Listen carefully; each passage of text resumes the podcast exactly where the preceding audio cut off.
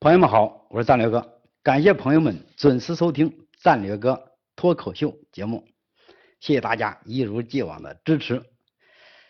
今天咱们应该接着昨天的话题，就是谈推演明末变局最后一集。但今天我卖个小关子，因为这也是一个营销策略，我都把都把东西给你掏出来了，谈完了，你听了听跑了。或者失望，或者不来了，那么我还要让你接着听，这是玩笑啊！我在这个微信群里啊，跟朋友们聊天，聊天就是朋友们聊起说，这个今年二零一六年美国大选是民主党上台还是共和党？是这个希拉里还是这个叫做特朗普？哎，这这个人特朗普这个还是第一次听说啊。嗯，但我也搜了一下他的资料。嗯，声明啊，所谓脱口秀就是脱稿演说，即兴的聊天说话。嗯，在一些严谨的问题上，我会列一些提纲。但是话题还是自由的说。嗯，今天这个话题有点大啊，因为朋友们会这个笑我有点大言不惭，谈这个国际战略，一个小老百姓。嘿，你别说啊，战略哥还真是因此成名。以前在上海时期，那就是因为以草根视角、百姓声音这样坐井观天、纵谈国际博弈，所以被网友们调侃为战略哥。结果名声在外了，所以现在咱也不改了，就战略哥吧。无论是有些网友还调侃我为战力哥，因为看到我在上海。保钓演讲的时候光站到那儿，战力哥、战略哥都可以，他是个名字就行了。比起日本那个什么井边呀、嗯泉养啊这些好听就行了。那么咱们就今天就谈这个话题吧，瞎聊。现在又不是这个过去那个时代，说说话要。枪毙的！你现在言论开放了，你想作为老百姓，你想怎么聊怎么聊，你最好别骂领导人。呃，你你就是聊错了，也不会拉着拉着判刑，拉着枪毙。所以今天的话题，那咱们就定为希拉里预言，行不行？这这个题目够大了，绝对能吸引粉丝，吸引阅读量，吸引收听量。嗯，我先亮明我的观点啊。我认为希拉里入驻白宫，成为美国总统。嘿，嗯，我之所以敢这么说，并不完全是因为直觉上的主观臆测，哎，瞎猜胡咧咧。其实背后也是有他的一些理性分析。嗯，下面我跟朋友们一一剖析一下。如果我这一次。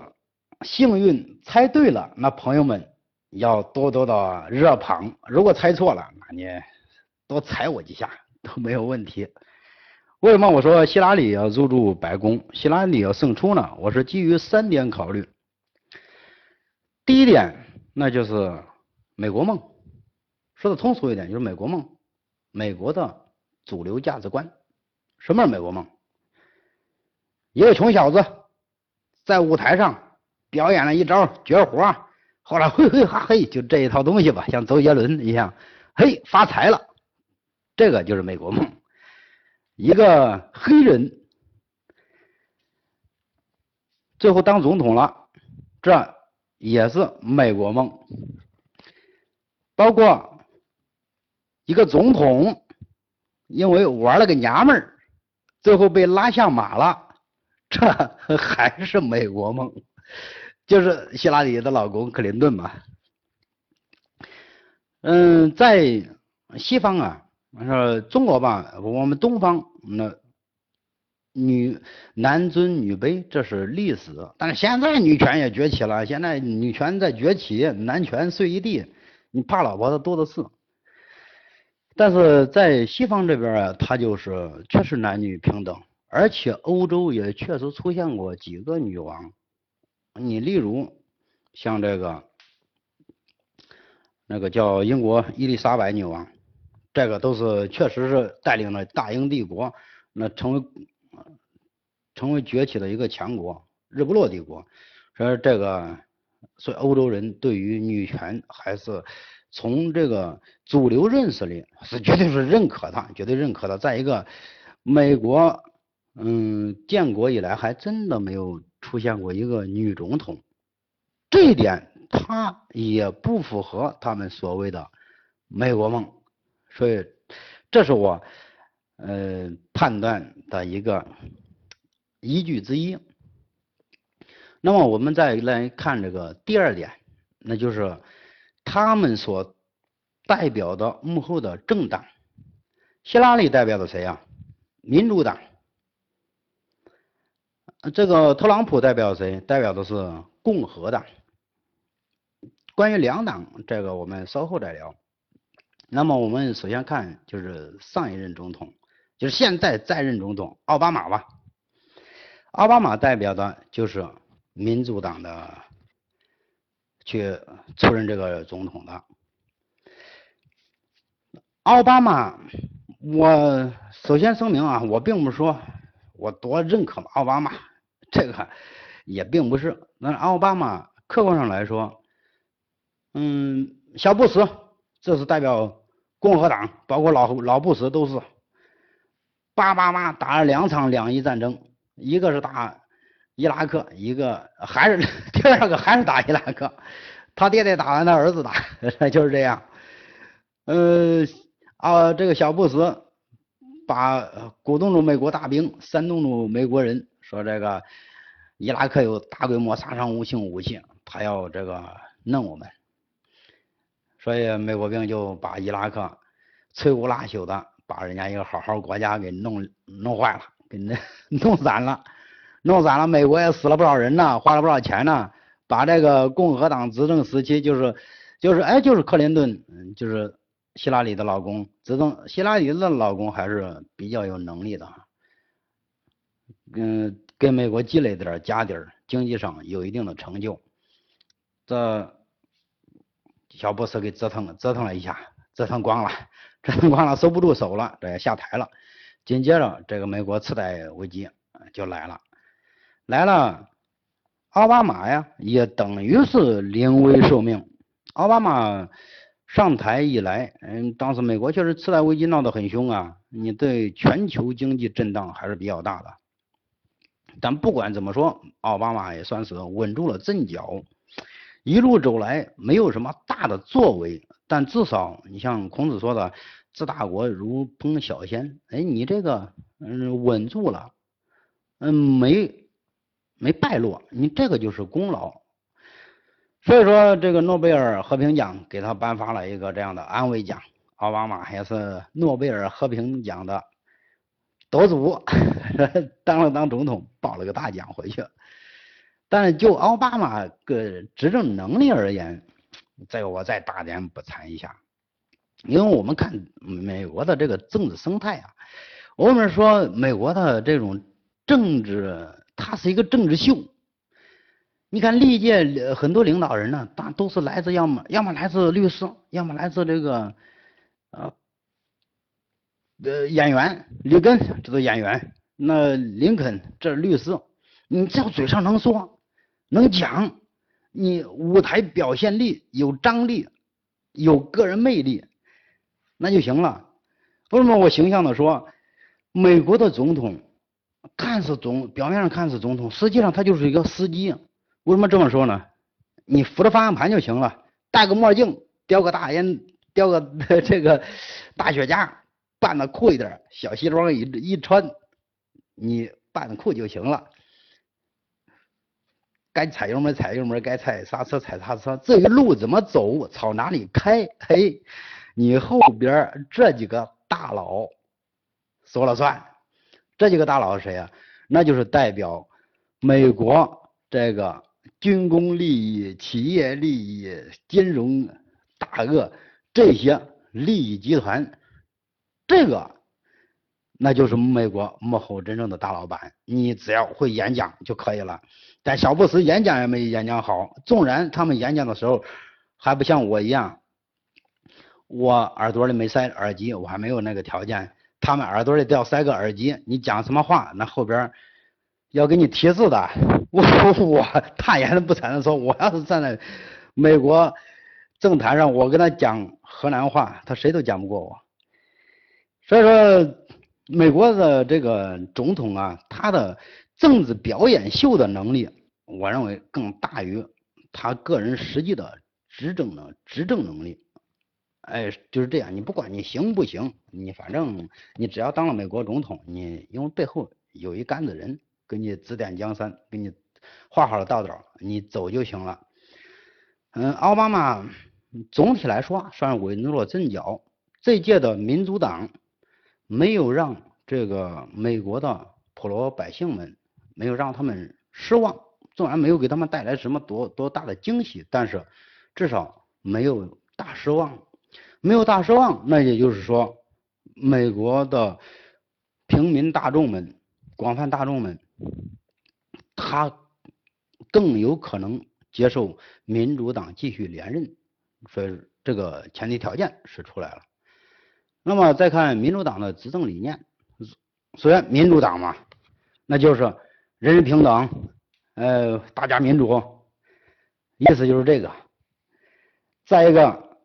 民主党，他这个的确也是比较倾向于中产阶级以下、中下这样的阶级的利益，所以他更能赢得普罗大众的这样的支持和拥护。再一个，嗯，民主党历这三届民主党干的还都总体来说还不错。你看克林顿执政时期就是希拉里的老公，我认为克林顿确实是一个很有领导能力的一个。强势总统，领导能力也行，个人魅力也行，这个水平那绝对没得说，包括泡妞水平都高得很，传活也好。所以说，克林顿嗯执政时期，这个美国经济也创造了一个经济起飞，嗯，所以说这三届民主党嗯这个民主党执政啊，嗯，美国人民还是。普遍能够认可的，所以从政党代表的政党而言，希拉里有具备第二个条件。那么我们再看第三个，第三那就是据个人能力或者说就个人魅力而言，希拉里绝对是一个很有本事的女人，很强势的女人，她是精英阶层，无论哪方面她都很出众。你先说，就是个人能力。希希拉里是个高材生啊，是个才女啊，这一点毋庸置疑的。嗯，可以说这真的是个大才女，是个当律师出身，能言善辩，头脑机敏，而且也很有文化，很有学历。这是就个人魅力而言，希拉里长得年轻时候当然也很漂亮。再说有钱了嘛。你这随便整整容，传说希拉里这个还拉拉拉眼眼皮儿什么的，这个我也不懂，但是这个都正常。嗯，从希拉里演讲的气场，包括说话的语言组织能力上，那一看那都是确实是个女强人，这个毋庸置疑，是母老虎，而且还是个女强人，这个毋庸置疑，她是势必要在有生之年问鼎美国政坛的巅峰。她真是志在必得，因为上一届跟奥巴马，她就是要竞选这个总统，没有竞选上，那最后这个出任了一届国务卿，这算是一个政治妥协的艺术吧。但是不甘心，我还得干，所以这一届他这个要竞选美国总统，所以从目前来看，希拉里胜算还是比较大的。当然，他的对手也很强大。嗯，再说希拉里的政治资源啊。你老公本来就是总统啊，她老公克林顿还活着，克林克林顿的班底以及他的裙带关系，这都相当的庞大。你克林顿就是一个有能力的总统，同时他又绝对也是一个好军师，在他给希拉里出谋划策、掌舵，当然希拉里不用他掌舵都很都很厉害。再加上他掌舵，那更是如虎添翼。加上希拉里本身现在就是精英阶层，你可以说无论是政治资源各方面的资源，包括竞选的经验，那他都是很充分的，因为第一次竞选，他收集会总结一下失败的经验教训，然后再从第二次制定竞选策略。所以说，美国的这个呃总统选举就像搞市场营销一样，你如何出点子，如何吸引眼球，如何钻大众的心理，你就能当总统。所以他是这样的。所以说，基于这三点考虑。我认为希拉里这个胜出的几率还是相当大。我和我基本的现在已经说了，他绝对胜。但并不是说我说他绝对胜是因为对他的对手呃小看，恰恰相反，他的对手相当的厉害。这个对手谁？特朗普以前没有出现在朋友们的视线中。但是特朗普在美国可是个大名人呐。首先，他是个房地产的大亨、大老板、有钱人，花不完的钱。这个特朗普，特朗普啊，他还颇具克林顿之风。首先就个人能力而言，很有能力；就个人魅力而言，也很帅气，很有魅力。但是也很擅长。天天搞这些，之所以经常在美国媒体上，呃，跟这个明星那个明星搞这个绯闻，搞那个绯闻，这个自古英雄多风流，用在他身上一点不为过。这个特朗普离了三次婚，但是就个人私生活来说，这个先抛开不说，那特朗普确实是一个才男，才男对才女。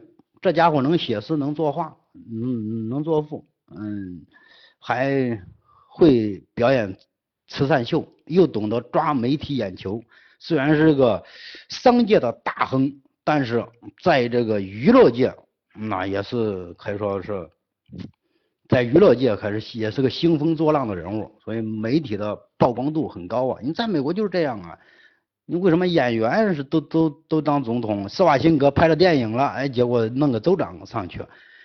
这个里根你当演员了，最后哎也当了总统了。嗯，大家都混个脸熟啊，都知道你啊，你的荧幕形象、硬汉形象都在他心里了，所以他把你当成了电影里的他了。其实不是那么回事儿。嗯，但这就是美国的一个。文化吧，嗯，文化差异，它的这种政治生态环境，它就是这个样子的。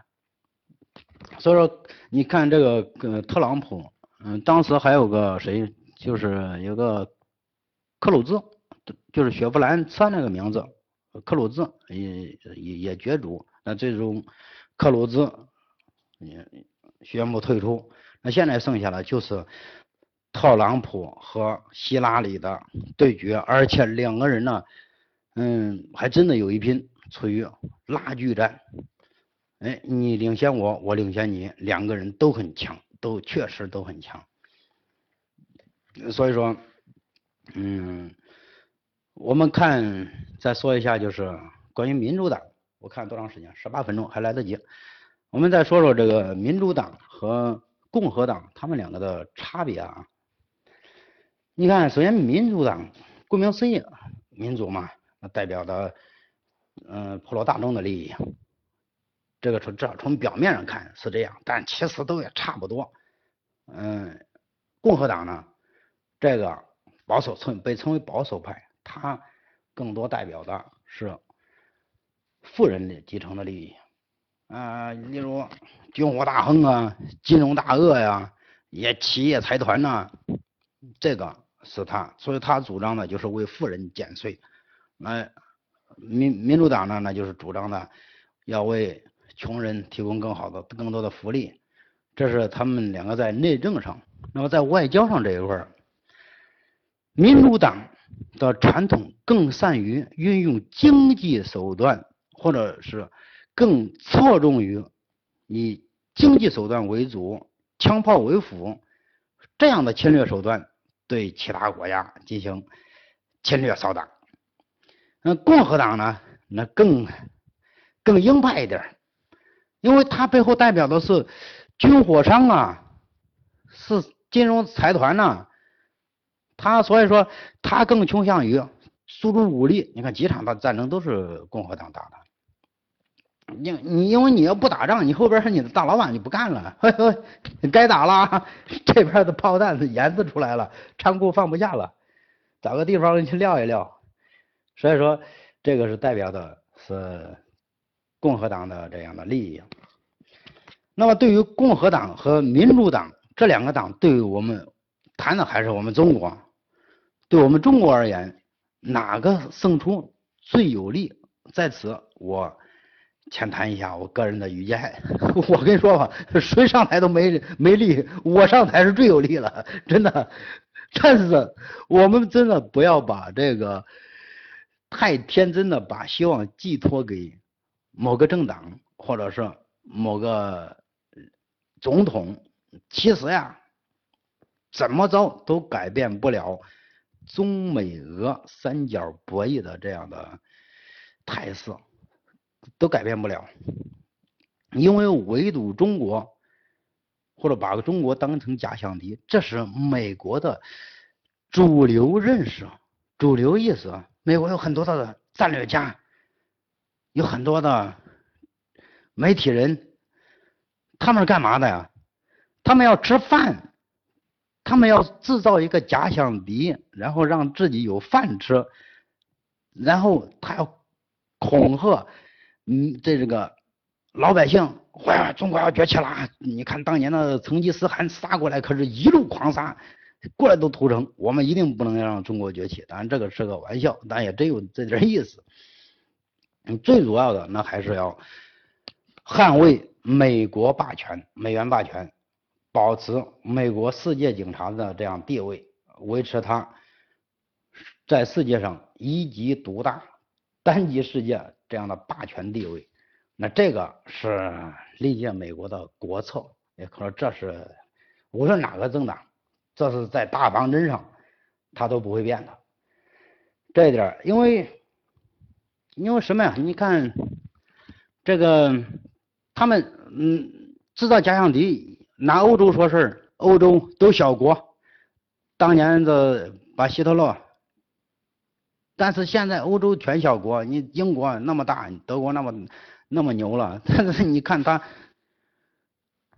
小国啊，几千万人口、上亿人口，那都了不得了。所以说他拿他不可能当假想敌。再一个，在欧洲啊，这点人家经过两次世界大战，人家人家想明白了，哎呀，咱们打什么打，打来打去都都是欧洲人，咱们把祸水引向东方，制所以共同制造一个。假想敌，哎，大家就因为共同的这种共同的路走到了一起，共同的敌人，共同的战略安全，他们呃团结在一起，所以欧洲打大仗的可能性不大小的，那剩下的那就是东西方博弈了。嗯，把拿俄罗斯说事儿，你别别看有时候普京，哎呀叫的挺凶，一会儿开战斗机，一会儿这个呃。拿着枪打老虎，一会儿冬泳，一会儿练跆拳道。其实人家当然人家也围堵中俄，但重点是中国，并不是说他怕俄罗斯，他怕什么俄罗斯呀？可是当年苏联那么强大，他 都给苏联给给那给弄垮了，是因为俄罗斯目前在他们眼里，嗯，算是对美国来说这个潜在威胁。小要小于中国，嗯，并俄罗斯经济还是不行。你现在你弱国无外交，你想在国际上说话硬气，就像人一样，你想说话硬气，兜里得有货，得有钱，你 你这个你才能硬气。但是俄罗斯你普京，嗯，咱他是个很有手腕，也确实是个很有魅力的总统。但总体来说，你他的这个俄罗斯还。在美国眼里，还真的要，真的在美国眼里要排在中国后面啊，因为他拿中国俄罗斯毕竟也属于欧洲，他拿中国说事其实他无论从历史上，那就会拿成吉思汗说谁？你看成吉思汗，你当时打过来的时候屠城啊，这东方人他没有人权意识，他这个多野蛮多野蛮！你看日本人、中国人也是那样。说这个是他们有一种这种潜意识里就是这样认为的，在于出于现实考虑，中国确实是发展速度太快，而且地大物博，人口众多，经济又在。可以说不能说完全的崛起，但绝对是创造了一个经济奇迹。我说在国家来说，我们用了三十年时间、几十年时间，改革开放三十年，我们就走完了西方一两百年走过的、走完了工业化之路。这个在西方来说，它绝对有很多教衰中国的说：“哎呀，中国即将崩溃，中国即将崩溃。”但是我们 没有崩溃，所以说让他们这个再说就是我。过两年绝对崩溃，但是我们还在蒸蒸日上，尤其是我们现在的这领导人，那更是 一代雄主。呃，说这是美国的一些思潮，无论谁当美国总统，对中国来说，他还是我要维持一个斗而不破，在斗争中合作，在合作中斗争这样的一个态势。嗯，就我们对我们现在的。领导人那绝对也是有信心，嗯，虽来兵来将挡，虽来兔屯，无论是他希拉里还是他奥特朗，谁上台跟中国好好的弄，呃，你有招啊？我们领导人说实话也是充满了政治智慧，也是有这种政治智慧。你大家可以看啊，我们现在啊可并不是像以前一味的韬光养晦。隐忍退让，可不了，老习可不是这样。我跟你说，老习在处理这个国际外交，你包括处理内政这一块儿，铁腕反腐，老虎苍蝇一把抓，这一下子你把整个国人的士气也给弄上来了。呃，对处理外交这一块儿，可以说是不温不火，不卑不亢。这种尺度拿捏的相当的到位，对局势分析把握，嗯嗯，相当的准确。你无论是钓鱼岛纷争，还是这个东海问题，因为这个国际博弈啊，它不像两个人打仗打架，你不行，咱俩来，你踢我一脚，我干你一锤这个真的不能轻易打，一打那是杀敌一千，自损八百。是这样的，一打都要倒退，但老百姓还要活，还要生活。谁想打仗啊？我们也不想打仗，可是我们还不能暴露出怕打仗这样的底牌。那政治家玩的水平那就是这样。我不想打仗，但是我又让你看不到我的底牌，猜不透我的底牌，你不敢轻易的冒动。哎，这个就是政治家的博弈的智慧。所以我们看我们现在。这一块，我认为处理的相当的好。我们现在真正有点大国风范的那种意思了，有点了。你就包括呃，老习跟安倍握手，那一看，那就像说实话，像一流大，不能说一流大哥吧，那也真差不多。那一那一看，谁尊谁卑，谁强谁弱，那都看出来了。所以说。当然，美国他无论谁上台，他不会说跟中国发生大战，那我觉得不可能的。如果希拉里上台，他会更侧重于经济手段，给中国制造贸易壁垒，给中国制造呃经济纠纷、经济摩擦。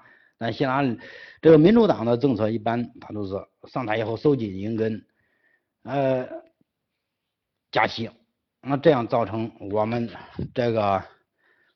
美国的国债，我们的外汇储备，这个就又要缩水，所以这他就爱玩这一套东西。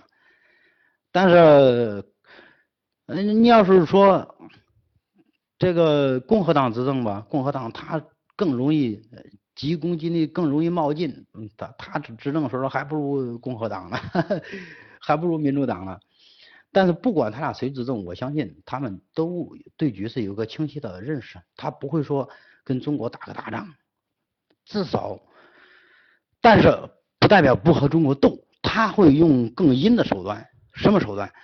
他就会会策继续策动他的马前卒，日本呐、印尼啊，在中国啊到处拉一些小兄弟儿，雇一帮子傻逼，去去去，跟中国弄，跟中国弄，哎，你跟中国弄，把中国拖进泥潭，无论是战争泥潭，或者小摩擦，或者是这个经济泥潭，反正是达到遏制中国这样的目的。所以说，这估计还是这还是会这个样子，但就看周边有没有人当傻逼了。哎，但有，因为这个日本也好，印尼也印尼也好，包括这个越南也好，还真有当傻逼的。但其实他这个真傻，真是大傻逼，真傻。你就像你早晚与邻为善。与邻为善。如果你没有吞并其他国，现在是不行，不可能像，呃，春秋战国时期哪一个国家可以吞并一个国家？现在是绝对不不会的。你除了你像那个在那个生态，那个就是社会形态下，那弱肉强食的丛林法则里，那你可以远交近攻，你拉拢了美国，你打中国。但问题是，你没有中国强啊，你根本打不了。所以说，你等于是自己把自己绑架到美国的战车上，不绑架到美国的大腿上，你要永远当小弟。但跟美国当小弟不是好当的。你看日本当年那不是美国的小弟，但是美国利用这个广场协议，把日本这几十年来的发展成果给它洗劫一空，让日本经济衰退二十年。是包括泰国，你泰铢这个从。美国的金融大鳄在泰国，嗯，利用利用这种金融侵略，把他这个也是国家洗劫一空，拿走四弄走他四十亿，所以 说这个就是这个事儿。哎呀，时间有限，朋友们，那三十分钟了，咱们呢那就到此为止。哎，瞎聊胡扯，大家听听睡。嗯，明天咱们就接着咱们明天的话题，嗯，就是。继续推演明末变局，嗯，感谢朋友们收听，我欢迎朋友们关注我的微信公众号，就是战略哥的全拼，或者你在微信添加朋友里输直接输入战略哥三个字，点击关注也可以。不了解我的朋友们是直接可以百度战略哥就能找到我，谢谢诸位，拜拜。